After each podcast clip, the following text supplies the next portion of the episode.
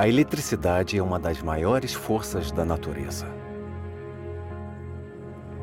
Em meados do século XX, produzimos eletricidade para iluminar e abastecer o nosso mundo moderno. Centenas de anos de invenções e descobertas científicas nos trouxeram até aqui. Mas foi necessário um gênio excêntrico para liberar todo o potencial da força elétrica. No início de 1943, Nikola Tesla olhou para o céu de Manhattan pela última vez. Tesla nasceu num mundo movido a vapor e iluminado por gás. Mas diante dos próprios olhos, ele viu um novo mundo, um mundo transformado, um mundo movido pela eletricidade. O mundo dele.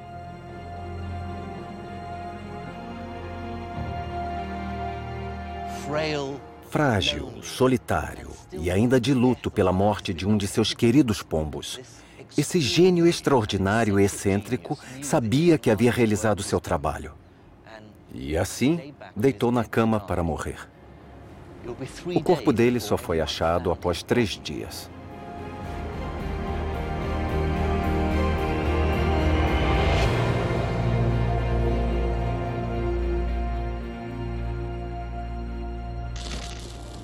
Há mais de 200 anos, cientistas descobriram que a eletricidade poderia ser muito mais que uma simples carga estática. Poderia correr em corrente contínua.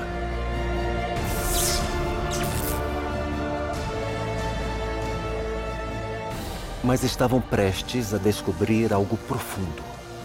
Que a eletricidade está conectada ao magnetismo. Estabelecer a relação entre magnetismo e eletricidade transformou o mundo por completo e permitiu gerar quantidades aparentemente ilimitadas de energia elétrica.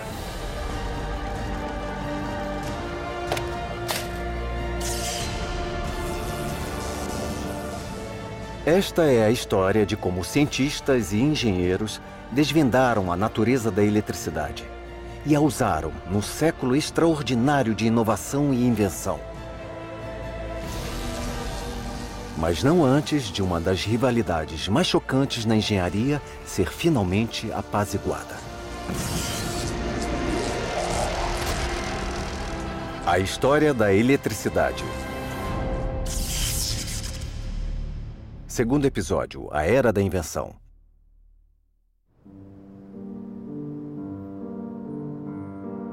A nossa história começa em Londres, no início do século XIX, com um jovem que aprofundou o nosso conhecimento sobre a eletricidade mais que qualquer outra pessoa.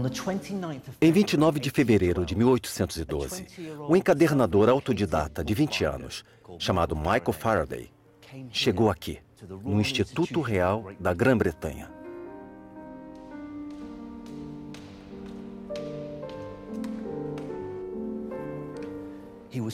Ele estava cercado pelos grandes nomes do mundo acadêmico e prestes a ouvir as maiores mentes científicas daquela época. Faraday, filho de um ferreiro, concluiu sua educação formal aos 12 anos de idade. Ele nunca chegou à universidade, mas nunca parou de aprender, pois era fascinado pela ciência. Faraday trabalhava duro durante o dia, encadernando livros. Porém, à noite, ele lia toda a literatura científica que lhe estivesse disponível. Ele adorava aprender coisas novas sobre o mundo e possuía o constante desejo e paixão para compreender por que as coisas eram do jeito que eram.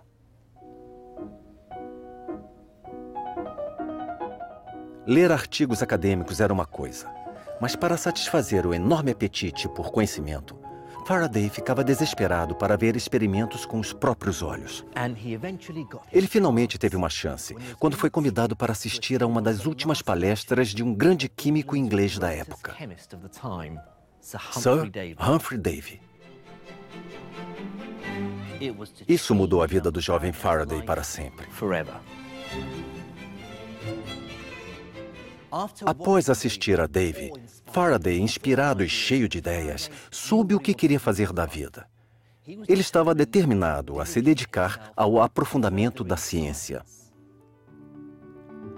E foi o que ele fez. Após um ano, Dave o nomeou assistente do Instituto Real.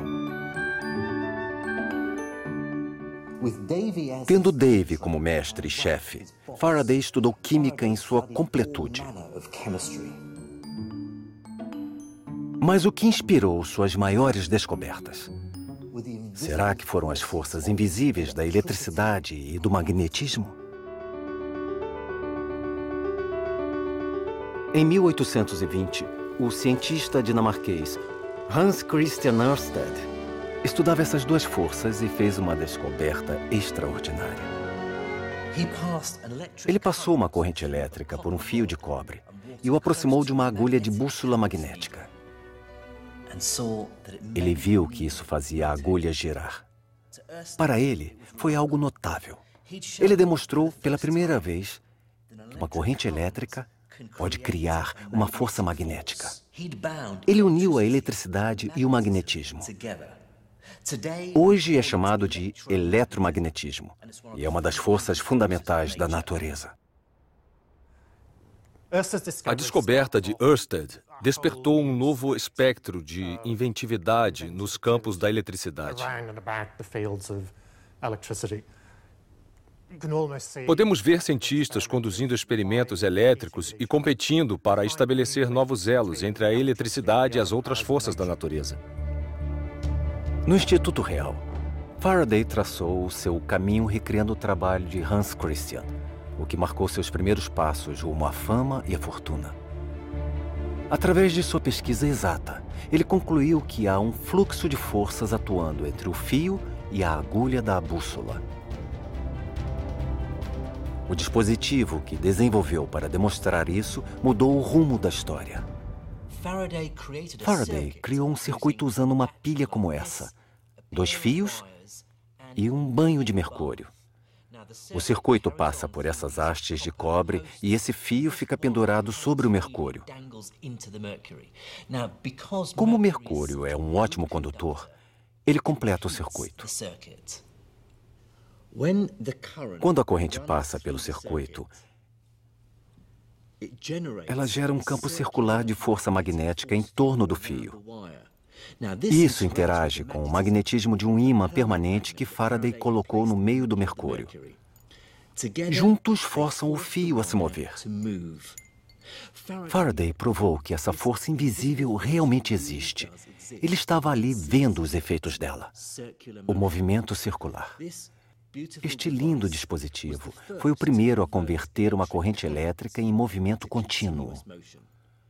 Resumindo, é o primeiro motor elétrico.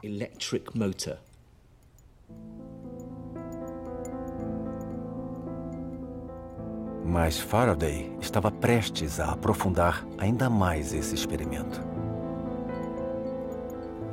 Um dos efeitos duradouros da descoberta de Faraday sobre as rotações eletromagnéticas em 1821 foi demonstrar uma espécie de relação entre eletricidade, magnetismo e movimento. Faraday explorou exaustivamente tal relação e estabeleceu um desafio ainda mais difícil: usar magnetismo e movimento para produzir eletricidade. Tanta obsessão, entrega e determinação acabaram compensando. O grande avanço ocorreu em 17 de outubro de 1931, quando Faraday pegou um ímã como este e o pôs para dentro e para fora de uma bobina de fio. Assim, ele detectou uma corrente elétrica minúscula na bobina, que se movia para um lado e depois para o outro. Faraday sabia que havia descoberto algo. Depois de alguns dias, em vez de movimentar o ímã pela bobina de fio condutor, ele conduziu um experimento equivalente ao movimentar uma chapa de cobre pelo campo magnético.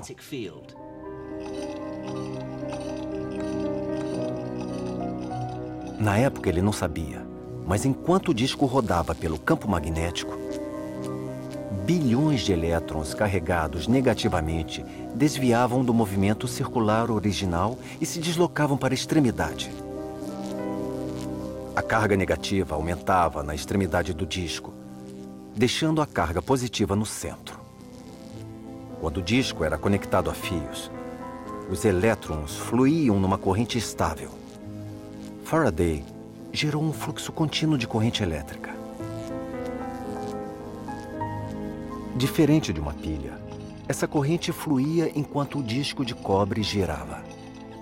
Ele criou energia elétrica diretamente através de energia mecânica. Apesar de Faraday ter descoberto a condução, descoberta essa extremamente importante que gerou efeitos profundos para a compreensão da eletricidade e tecnologia no século XIX, para ele, tal descoberta revelou uma década de grandes pesquisas, pois ela lhe garantiu uma pista sobre como conduzir a pesquisa. Enquanto Faraday deu prosseguimento ao trabalho, tentando compreender a natureza da eletricidade, inventores de toda a Europa estavam menos interessados pelo lado científico da coisa e mais obstinados a descobrir como a eletricidade podia lhe gerar fortuna. O mais notável sob uma perspectiva contemporânea é que, no geral, ninguém realmente se importava muito com o que a eletricidade é. É possível embarcar em grandes debates teóricos. É uma força, é um fluido, um princípio, uma energia, mas todos se interessavam nos desdobramentos práticos da eletricidade. Faraday, vivendo num mundo movido a vapor, informava a comunidade científica sobre a natureza da eletricidade. Ao mesmo tempo, houve outra descoberta. Como podemos usar a eletricidade? O primeiro dispositivo que tirou a eletricidade do laboratório e a entregou nas mãos de pessoas comuns foi o telégrafo.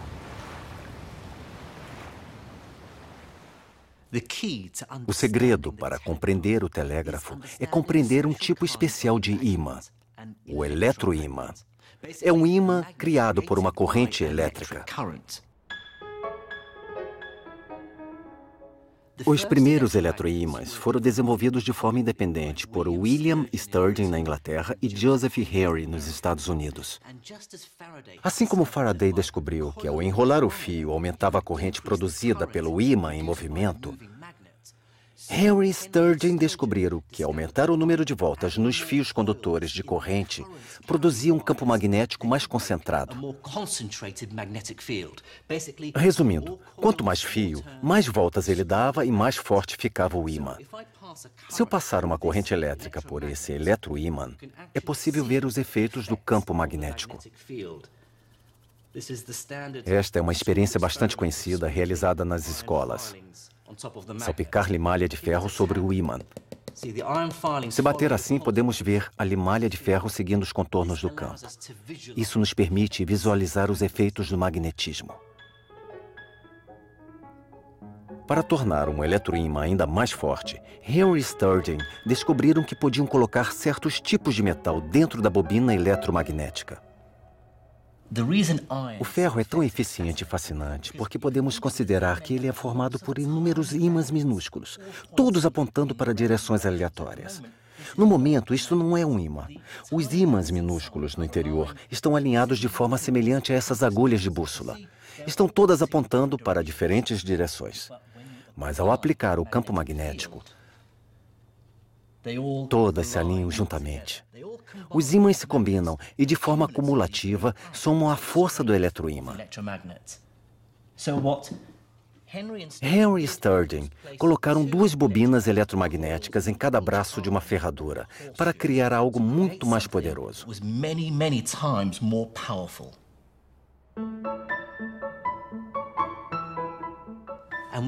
Podemos ver a força desse eletroímã ferradura. Vou ligá-lo e usar algo maior que limalha de ferro. Eu tenho aqui pequenas peças de ferro. Veja a força do campo magnético segurando as peças. É importante lembrar que este eletroímã só funciona quando há uma corrente passando por ele. Quando eu desligo a corrente, o magnetismo desaparece. Alguns cientistas demonstraram essa força levantando pequenos pesos. Henry construiu um eletroímã capaz de levantar uma tonelada e meia de metal. Impressionante, mas não mudou o mundo. Mas ao colocar o ímã no local muito mais distante, na extremidade de um cabo, de repente algo acontece com um simples comando, no mesmo instante.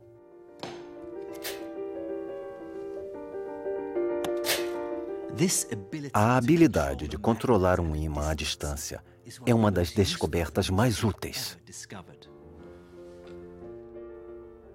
Se a eletricidade pode se tornar visível estando distante da fonte original de energia, temos aí uma fonte de comunicação instantânea.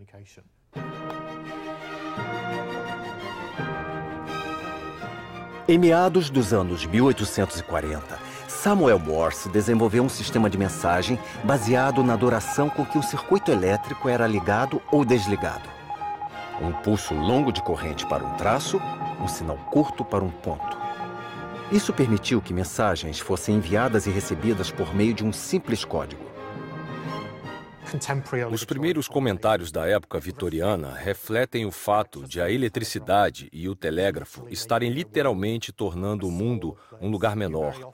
Era normal haver uma retórica no século XIX em que as pessoas se comunicavam através do telégrafo, que revela que uma comunicação e uma compreensão mais amplas tornaram a guerra obsoleta, pois todos passaram a se entender melhor, apesar de também parecer uma esperança utópica.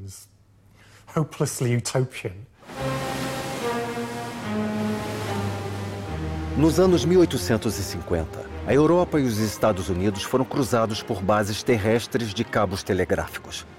Mas o sonho de comunicação instantânea global era inalcançável, o que era frustrante. A razão para tal era a inexistência de cabos capazes de levar mensagens entre as duas maiores nações do mundo na época: Inglaterra e Estados Unidos. Muitos especialistas estavam convencidos de que um cabo que cruzasse o Atlântico era impossível. Mas os que discordavam sabiam que, se resolvessem tal problema, poderiam ganhar muito dinheiro. Nos anos 1850, um empresário americano e engenheiros britânicos uniram forças para provar que tal feito poderia ser realizado. Tentativas após tentativas terminaram em desastre. Cabos pesados acabavam se rompendo em mares revoltos e tempestades. Finalmente, em 29 de julho de 1858, dois cabos foram unidos em pleno Oceano Atlântico. Um único cabo que tivesse toda a extensão necessária era pesado demais para ser levado por um navio. Então, uma extremidade foi levada a Newfoundland e a outra ao sudoeste da Irlanda. Após seis dias, estava pronto o primeiro elo direto entre as duas maiores nações do mundo. O projeto foi saudado como um grande êxito. E uma mensagem formal foi enviada pela Rainha Vitória ao presidente Buchanan, parabenizando o feito. Mas antes de as comemorações acabarem, tudo começou a dar errado. Este é o caderno original de Bright, o engenheiro-chefe. Podemos ver aqui que a mensagem original da Rainha Vitória tinha apenas 98 palavras, mas demorou 16 horas para ser transmitida. Os operadores telegráficos do outro lado acharam muito difícil decifrar a mensagem. Os sinais elétricos recebidos eram confusos e estavam distorcidos. Ficavam pedindo sem parar para que as palavras fossem repetidas. Podemos ver aqui: repetir, após enviar, esperar para receber, sem sinal. Estava claro que fazer uma transmissão através do Atlântico não seria algo tão direto quanto se esperava. Nos dias que se seguiram, centenas de mensagens foram trocadas mas as que chegavam em Newfoundland eram quase indecifráveis. Era uma confusão de pontos e traços. Havia um problema sério com o cabo e só piorava. O cabo de 1858 nunca foi totalmente consertado. E seu fim se deu quando o engenheiro inglês Wildeman Whitehouse erroneamente, acreditou que bastava aumentar a voltagem do sinal para as mensagens chegarem a Newfoundland. e o cabo simplesmente parou de funcionar.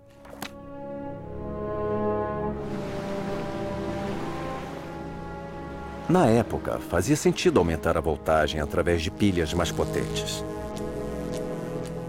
A maioria dos especialistas acreditava que a corrente elétrica percorria um cabo como um líquido num cano. Aumentar a voltagem era equivalente a aumentar a pressão no sistema, que significava forçar a corrente a chegar ao outro lado. Mas o telégrafo transportava pulsos ou ondas de correntes pelo cabo. Não era um fluxo contínuo. Ao percorrer longas distâncias, os pulsos ficavam distorcidos, dificultando distinguir o que era um ponto curto e um traço longo. Ao estudar a eficiência do cabo submarino, os cientistas começaram a compreender que a corrente elétrica nem sempre fluía feito água. Ela também criava ondas eletromagnéticas invisíveis. Essa descoberta levou a um novo campo de pesquisa no espectro eletromagnético. E solucionou os problemas do telégrafo submarino do Atlântico. Na realidade, o cabo transatlântico era um experimento grandioso, ambicioso e muito caro. O fracasso da ciência em acompanhar o ritmo da tecnologia ficou evidente. Assim, uma abordagem muito mais teórica e, na minha opinião, muito mais emocionante para se compreender a eletricidade começava a surgir.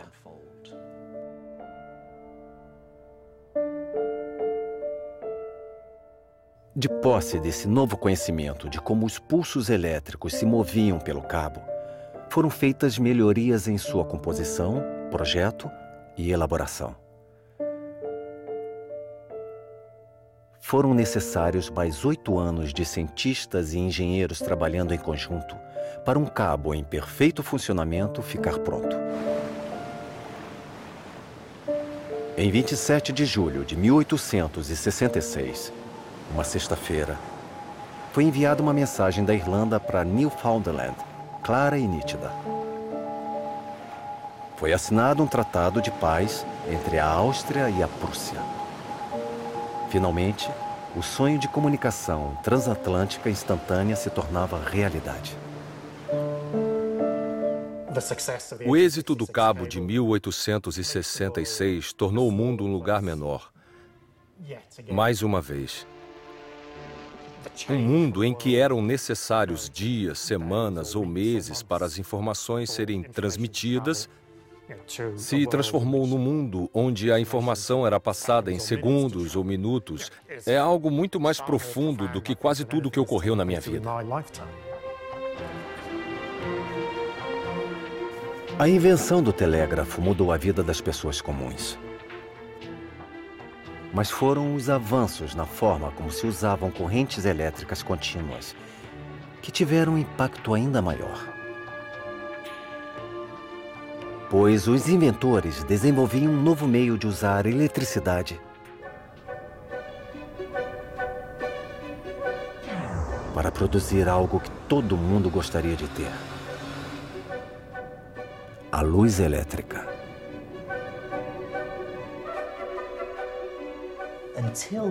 Até o século XIX, só conhecíamos um meio de produzir luz através da chama.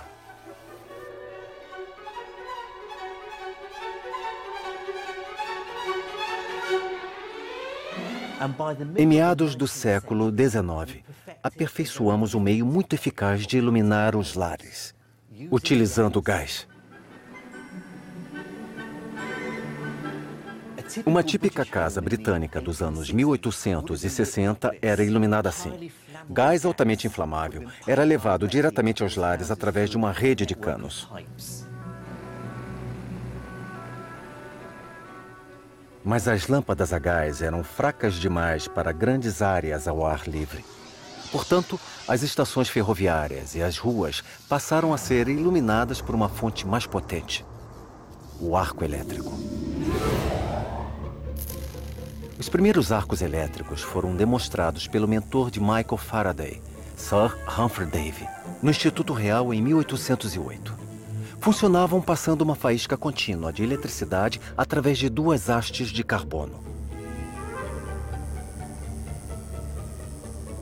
Mas o brilho intenso e branco produzido era forte demais para os lares. Para a luz elétrica competir com o gás, ela precisaria ser subdividida em várias lâmpadas menores, menos potentes e mais suaves. Quem conseguisse levar luz elétrica a todos os lares teria fama e fortuna garantidas.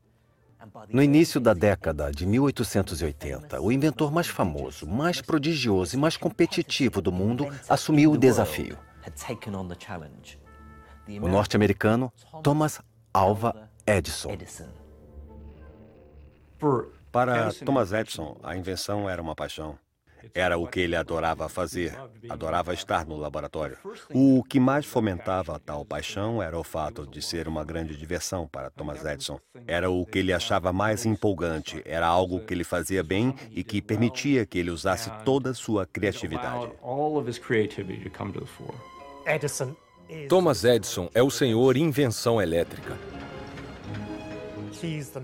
Era o homem em que todos confiavam, o homem que podia fazer qualquer coisa. Era também um homem que cultivava boas relações com empresários, com pessoas dispostas a investir dinheiro no que ele acreditava e a apoiá-lo nesses empreendimentos.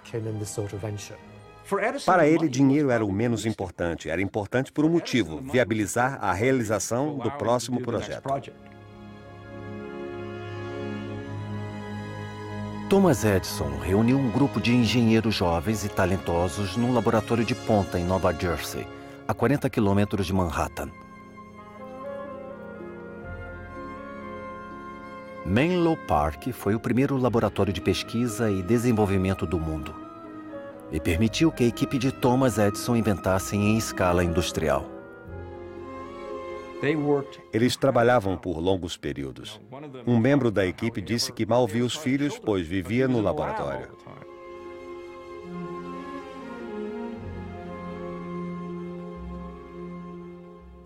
Mas todos sabiam que estavam envolvidos em algo importante. E se Edison tivesse êxito, seu futuro estaria garantido.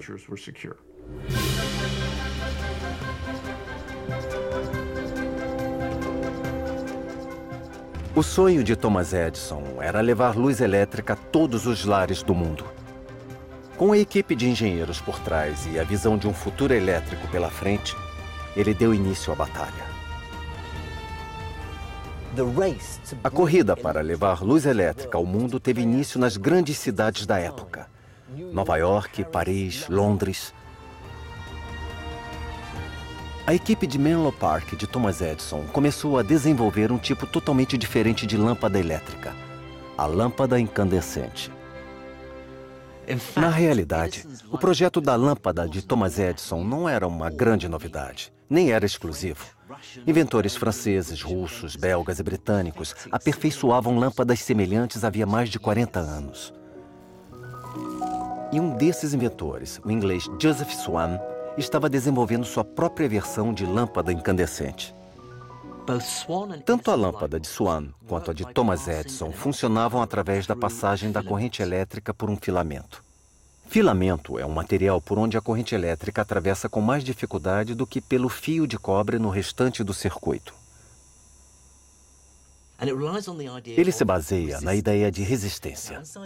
Neste recipiente há um filamento feito de grafite de lápis. Podemos ver o que ocorre ao passar uma corrente por ele.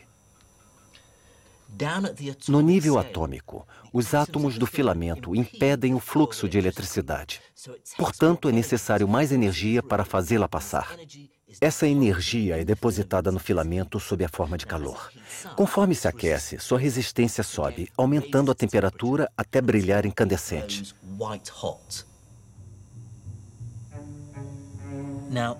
Um dos primeiros materiais que Thomas Edison usou como filamento foi platina. Ponto de fusão da platina é relativamente alto e ela pode ser aquecida a uma temperatura incandescente sem derreter. Ela também pode ser transformada em filamentos finos. Quanto mais fino o filamento, mais resistência oferece a corrente que passa por ele. Mas platina era caro. e não oferecia resistência suficiente. Tinha início, assim, a corrida para se chegar a uma alternativa melhor. A solução surgiu quando a equipe de Menlo Park adotou um método que Swan também estava desenvolvendo. Usando um vácuo para evitar que filamentos de carbono mais baratos fossem consumidos rapidamente. Thomas Edison e Swan testaram diversos tipos de materiais para os filamentos, desde seda crua a pergaminho e cortiça. Thomas Edison chegou a testar a barba dos engenheiros. Ele acabou se contentando com fibra de bambu e Swan usou tecido de algodão tratado. Os projetos da lâmpada de Thomas Edison e de Swan eram muito parecidos. Eles acabaram chegando a um acordo e fizeram parceria para vender lâmpadas no Reino Unido. Hoje, muita gente ainda acredita que foi Thomas Edison sozinho quem inventou a lâmpada. E Swan se tornou uma nota de rodapé na história.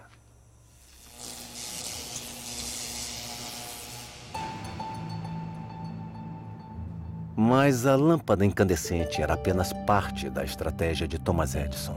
Ele também inventou todo um sistema elétrico de bocais, cabos e medidores que o acompanhavam. Como era um empresário brilhante, ele desenvolveu um meio inovador de distribuir eletricidade. Thomas Edison sabia que o segredo para ganhar dinheiro com o sistema que criara era gerar eletricidade numa estação central e depois vendê-la para o máximo de clientes possíveis. Parece óbvio hoje, mas até então, quem quisesse usar eletricidade tinha que ter seu próprio gerador barulhento para gerá-la. A ambição de Thomas Edison era enorme. Ele queria iluminar a maior e mais emocionante cidade do mundo.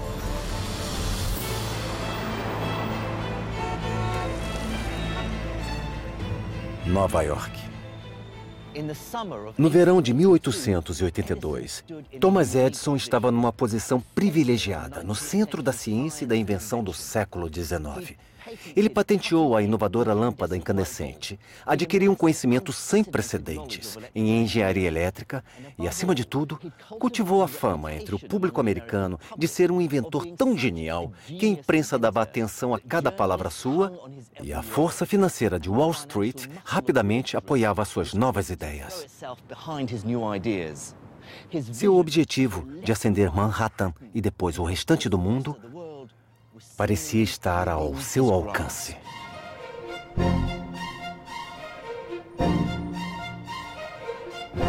Thomas Edison e sua equipe estavam prestes a lançar o projeto mais caro e arriscado até então. A primeira usina elétrica dos Estados Unidos, gerando corrente contínua e direta. Pouco antes das 15 horas do dia 4 de setembro de 1882, Thomas Edison, cercado por um grupo de banqueiros, dignatários e repórteres, entrou no edifício da JP Morgan, aquele ali atrás, ligou um interruptor patenteado por ele e 100 lâmpadas incandescentes começaram a brilhar. Ele se dirigiu a um jornalista e disse: Realizei tudo o que eu prometi.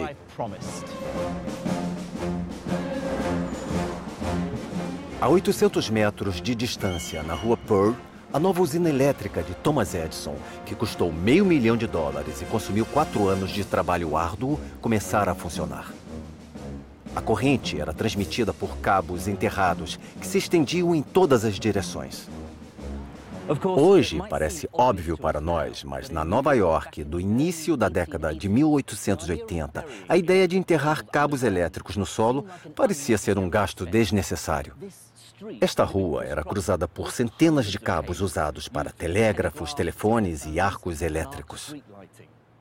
Se olhássemos para cima na época, veríamos um emaranhado de fios bloqueando a luz. Thomas Edison sabia que essa situação perigosa tinha que mudar. Para ganhar o máximo de dinheiro possível, a eletricidade precisava de uma nova cara. Era necessário ser considerada segura. Thomas Edison defendia uma maior segurança do sistema de baixa tensão e fiação subterrânea. Ele defendia ter um sistema muito mais seguro que o do arco elétrico para as ruas e que o da iluminação a gás usada nos interiores. Não sendo necessário se preocupar com incêndios nem eletrocução, tudo era muito mais seguro devido ao sistema subterrâneo que ele criou.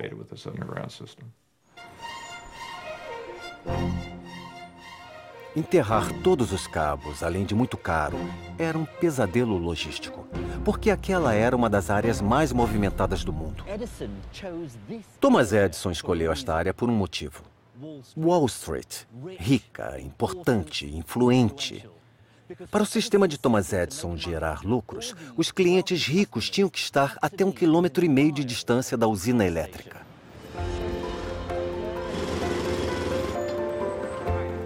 Isso se deu porque Thomas Edison calculou que o cabo mais grosso acessível para ele só transportaria a quantidade adequada da corrente contínua e direta para os clientes dentro dessa distância.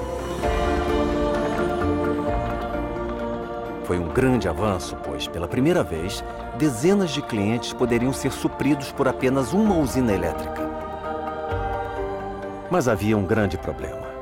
O sistema de Thomas Edison nunca seria econômico a ponto de iluminar os novos subúrbios do país, que não possuíam a concentração de clientes necessária para viabilizar a construção dessas usinas caras.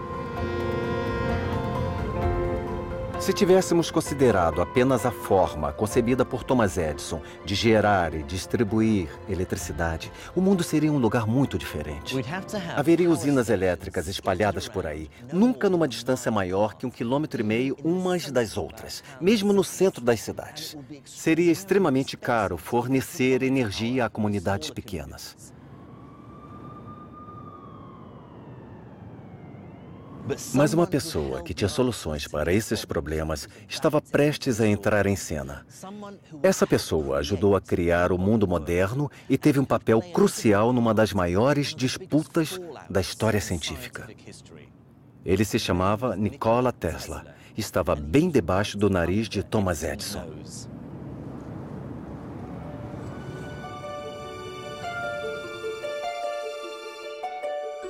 Nikola Tesla foi um inventor sérvio, nascido na Croácia, que trabalhou por pouco tempo para Thomas Edison quando chegou em Nova York aos 28 anos. Europeu, introvertido e muito pensativo, ele era tudo que Thomas Edison não era. Edison e Tesla eram completamente diferentes na maneira de ser, no jeito como se apresentavam, nos modos e na forma de construírem a imagem pública própria. Thomas Edison não estava nem aí para as roupas que usava. Se derramava substâncias químicas no melhor terno que tinha, ele não se importava. Ele era um cara muito desleixado. Já Nikola Tesla, mesmo sendo um jovem na casa dos 20 anos, se atentava à aparência e à forma como se apresentava às pessoas. Ele se preocupava com as roupas, com os modos, até mesmo como seu retrato era tirado. Ele sempre queria uma foto de perfil, para que não reparassem que o seu queixo era pontiagudo.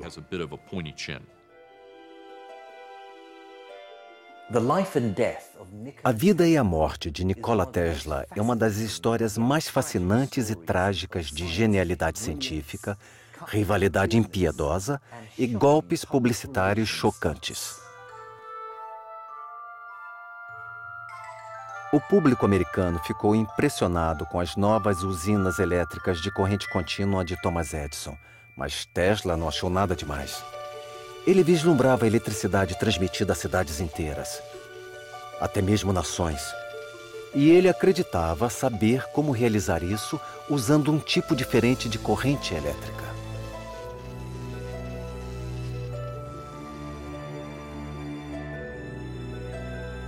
Especialistas em eletricidade sabiam que quanto menor a corrente enviada por um cabo, menor a sua perda através da resistência. E assim, o cabo poderia ser maior. Tesla propôs um método de transmissão de eletricidade em que as correntes eram reduzidas sem a queda na quantidade de energia elétrica na outra extremidade, chamada de corrente alternada. Alternating current a corrente alternada é exatamente isso. Uma corrente elétrica que alterna o movimento em uma direção, assim como na direção oposta rapidamente, diferente da corrente contínua, que se move em apenas uma direção. Tesla se interessou pela corrente alternada porque, tal como outros engenheiros eletricistas do final da década de 1880, ele percebeu que, ao aumentar a tensão de uma corrente transmitida do ponto A ao ponto B, é mais eficiente ter uma tensão maior. Como a quantidade de energia elétrica em um cabo é a tensão multiplicada pela corrente, o aumento da tensão significava que a corrente nos cabos poderia ser reduzida. E assim as perdas causadas pela resistência seriam menores. Contudo, ninguém quer tensões muito altas, na ordem de 20 mil volts, chegando aos lares. Portanto, é necessário reduzir a corrente que é transmitida à distância até os lares. Para tal, precisa-se de um conversor ou transformador. A corrente alternada permite a utilização de um transformador para alternar a transmissão de alta tensão para a tensão mais baixa que consumimos.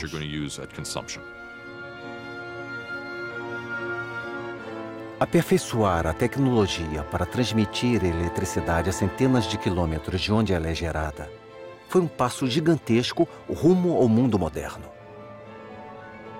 E um rico empresário industrial já estava desenvolvendo a solução. Ele era George Westinghouse.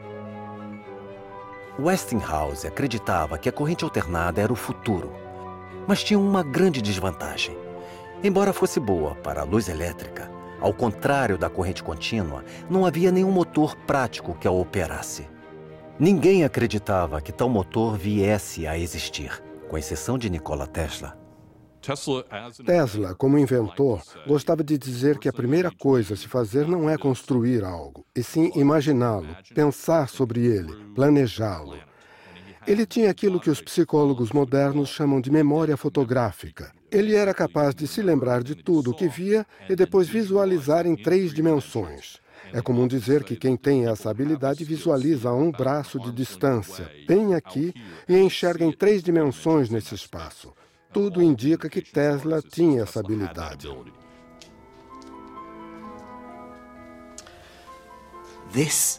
Este é o ovo de Colombo de Tesla. É uma réplica do que foi usado por Tesla para demonstrar sua maior descoberta e uma das invenções mais importantes de todos os tempos. Ele mostrou como o movimento giratório pode ser produzido diretamente a partir de uma corrente alternada, principalmente na corrente gerada a milhares de quilômetros. Foi algo que nunca havia sido feito.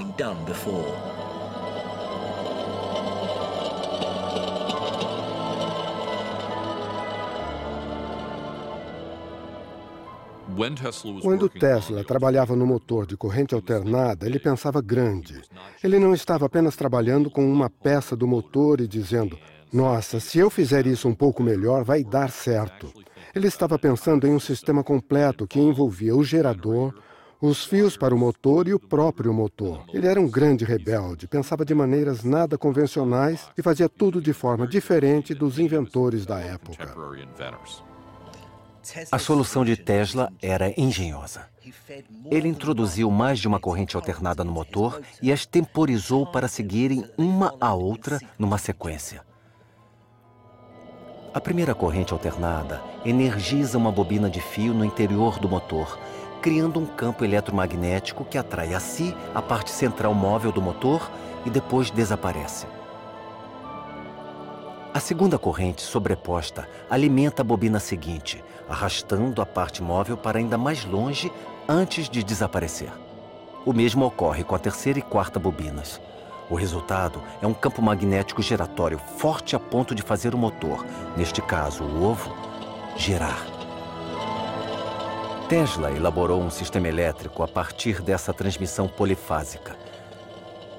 Isso tornou possível que a usina elétrica, barulhenta, fétida e geradora de muita corrente alternada útil, pudesse estar localizada longe de áreas povoadas. Pela primeira vez, foi possível construir grandes usinas elétricas onde se desejasse, na saída das cidades, em uma catarata como Niágara, e distribuir energia por longas distâncias e atender a população de uma grande cidade ou centro urbano. A descoberta de Tesla foi a última peça do quebra-cabeça. Mas ele ainda tinha que convencer o mundo de que a sua solução era melhor que o método da corrente contínua defendido por Thomas Edison.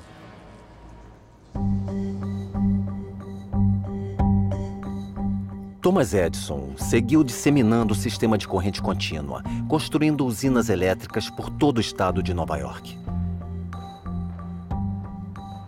Mas Tesla conheceu George Westinghouse, o homem que poderia realizar os sonhos dele. Em julho de 1888, Westinghouse fez uma oferta pelas patentes de Tesla. Ela se tornou parte do mistério e lendas em torno da história de Nikola Tesla. Mas é difícil separar os fatos da ficção. Tesla recebeu 75 mil dólares pelas patentes de corrente alternada e seria pago 2 dólares e 50 centavos por cada cavalo de força gerado por seus motores. Era garantia de riqueza pelo resto da vida. Mas não foi o que aconteceu. Hoje nós sabemos que, na época, o sistema de corrente alternada era um método muito melhor de transmissão de energia elétrica. Era de se esperar que, com os avanços de Tesla, nada atrapalharia o êxito da corrente alternada contra contínua. Mas um homem ainda acreditava em suas invenções de corrente contínua. Dos filamentos das lâmpadas aos interruptores, bocais e geradores, ele não aceitaria perder milhões de dólares para trocar tudo. Thomas Edison. O campo de guerra estava definido. Westinghouse e Tesla travaram uma batalha acirrada com Thomas Edison pelos lucrativos contratos de iluminação de Nova York. Dois sistemas completamente diferentes disputando um prêmio cobiçado. A chance de iluminar os Estados Unidos e, posteriormente, o mundo. Isso ficou conhecido como a Guerra das Correntes.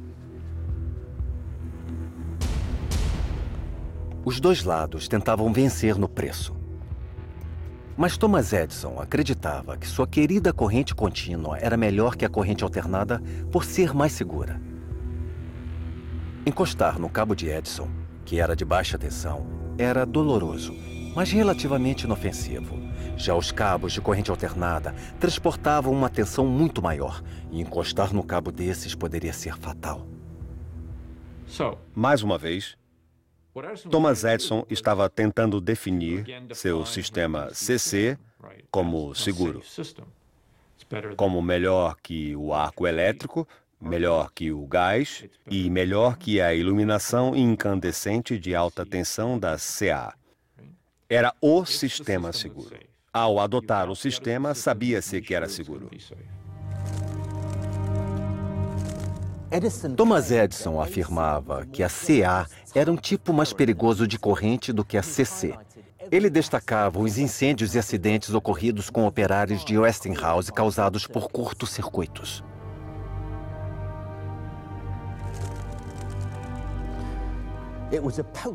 Era uma propaganda eficaz, pois nos anos 1880, muitos ainda estavam apavorados com a eletricidade. Ela podia dar choque até matar instantaneamente, e as razões para tal ainda não eram totalmente compreendidas. Para muitos, a ideia de canalizar esse assassino invisível rumo aos lares era ridícula. Portanto, a arma usada na Guerra das Correntes foi o medo. Um engenheiro pouco conhecido, Harold P. Brown, estava prestes a levar a luta contra a CA a um novo patamar. Foi uma das campanhas publicitárias mais radicais e negativas na história da humanidade. Brown desenvolveu uma forma singular e teatral de demonstrar o poder mortal da CA. Ele estava ansioso para exibi-la ao mundo. Em uma noite quente de verão, em julho de 1888, ele se reuniu com 75 grandes engenheiros eletricistas do país e repórteres para testemunhar um espetáculo que nunca esqueceriam.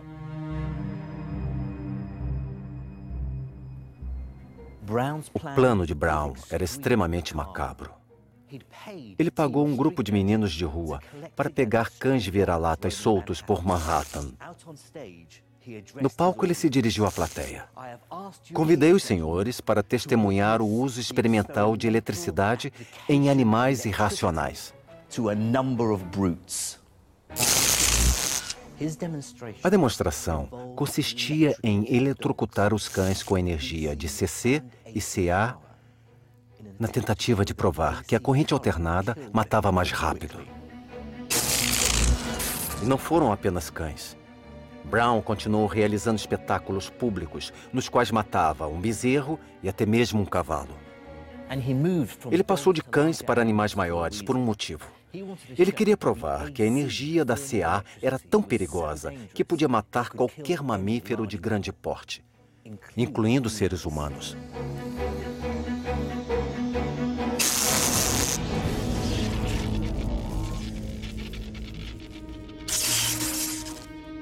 As experiências de Brown com animais convenceram os políticos americanos de que o método mais humano de execução de criminosos condenados era com a corrente alternada gerada pelas máquinas de Westinghouse.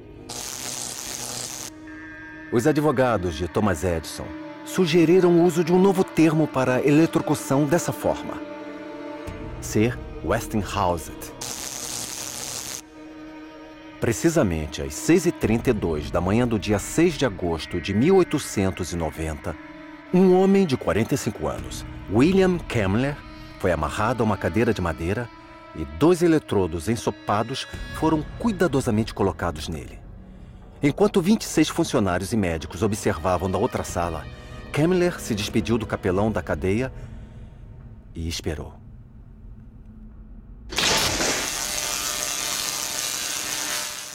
A execução de William Kemmler foi o pior momento da Guerra das Correntes.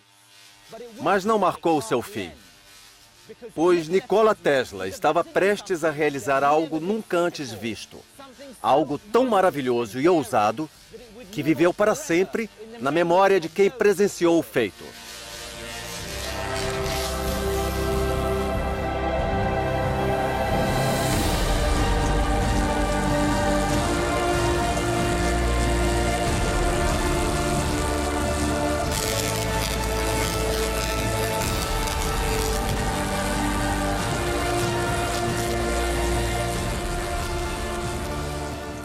Tesla vinha desenvolvendo um método de geração de correntes alternadas de alta frequência. Em 21 de maio de 1881, em um encontro de grandes engenheiros eletricistas, ele demonstrou o método.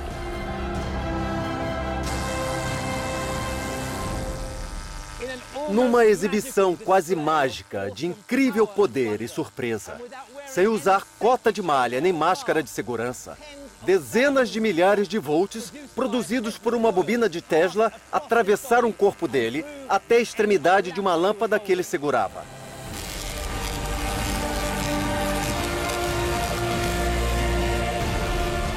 A corrente alternada de Tesla tinha uma frequência tão alta que atravessou seu corpo sem causar danos graves nem dor.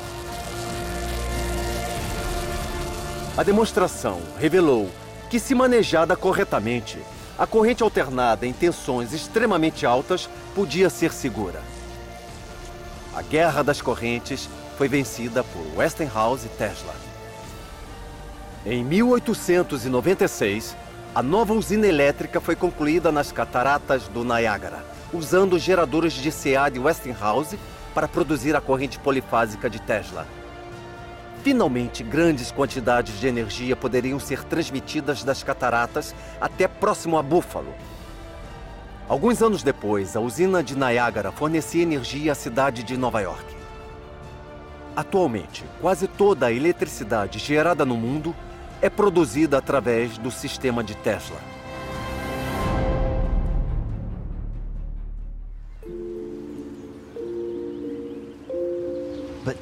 Mas a história de Tesla não termina com fama e fortuna.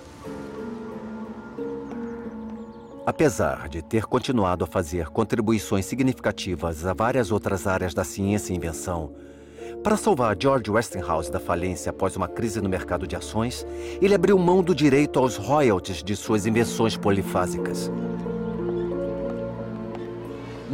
Nikola Tesla foi um homem singular e talentoso a quem devemos muito. Mas ele também era muito complicado. Infelizmente, no fim de sua vida, ele ficou ainda mais perturbado. Tinha fixação pelo número 3, contava três em voz alta ao caminhar e desenvolveu fobias estranhas a germes e a mulheres que usavam pérolas. Em muitos aspectos, essa mente brilhante ficou fora de controle.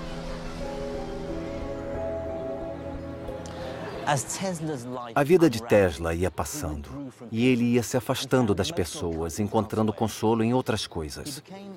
Ele ficou obcecado por pombos e era sempre visto alimentando as aves no Bryant Park, no centro de Manhattan. Ele se apegou muito a um pombo branco. Quando a ave morreu, ele ficou desolado.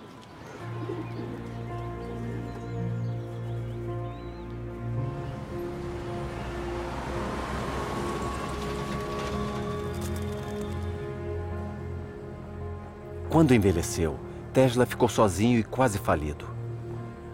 Ele viveu praticamente recluso neste hotel.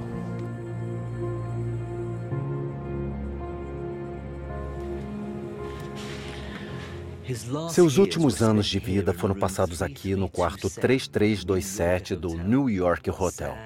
Triste, confuso e na miséria.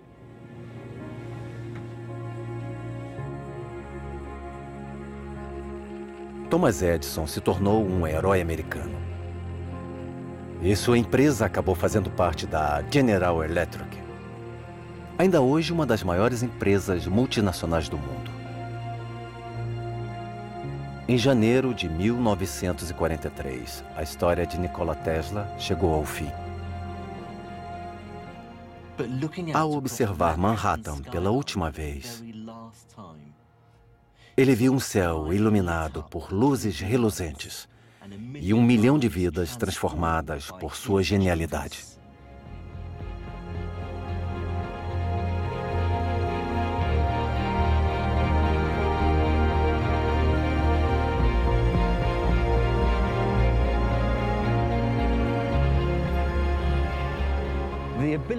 A capacidade de gerar e transmitir eletricidade e a invenção de máquinas para usá-la transformaram o mundo de maneiras inimagináveis.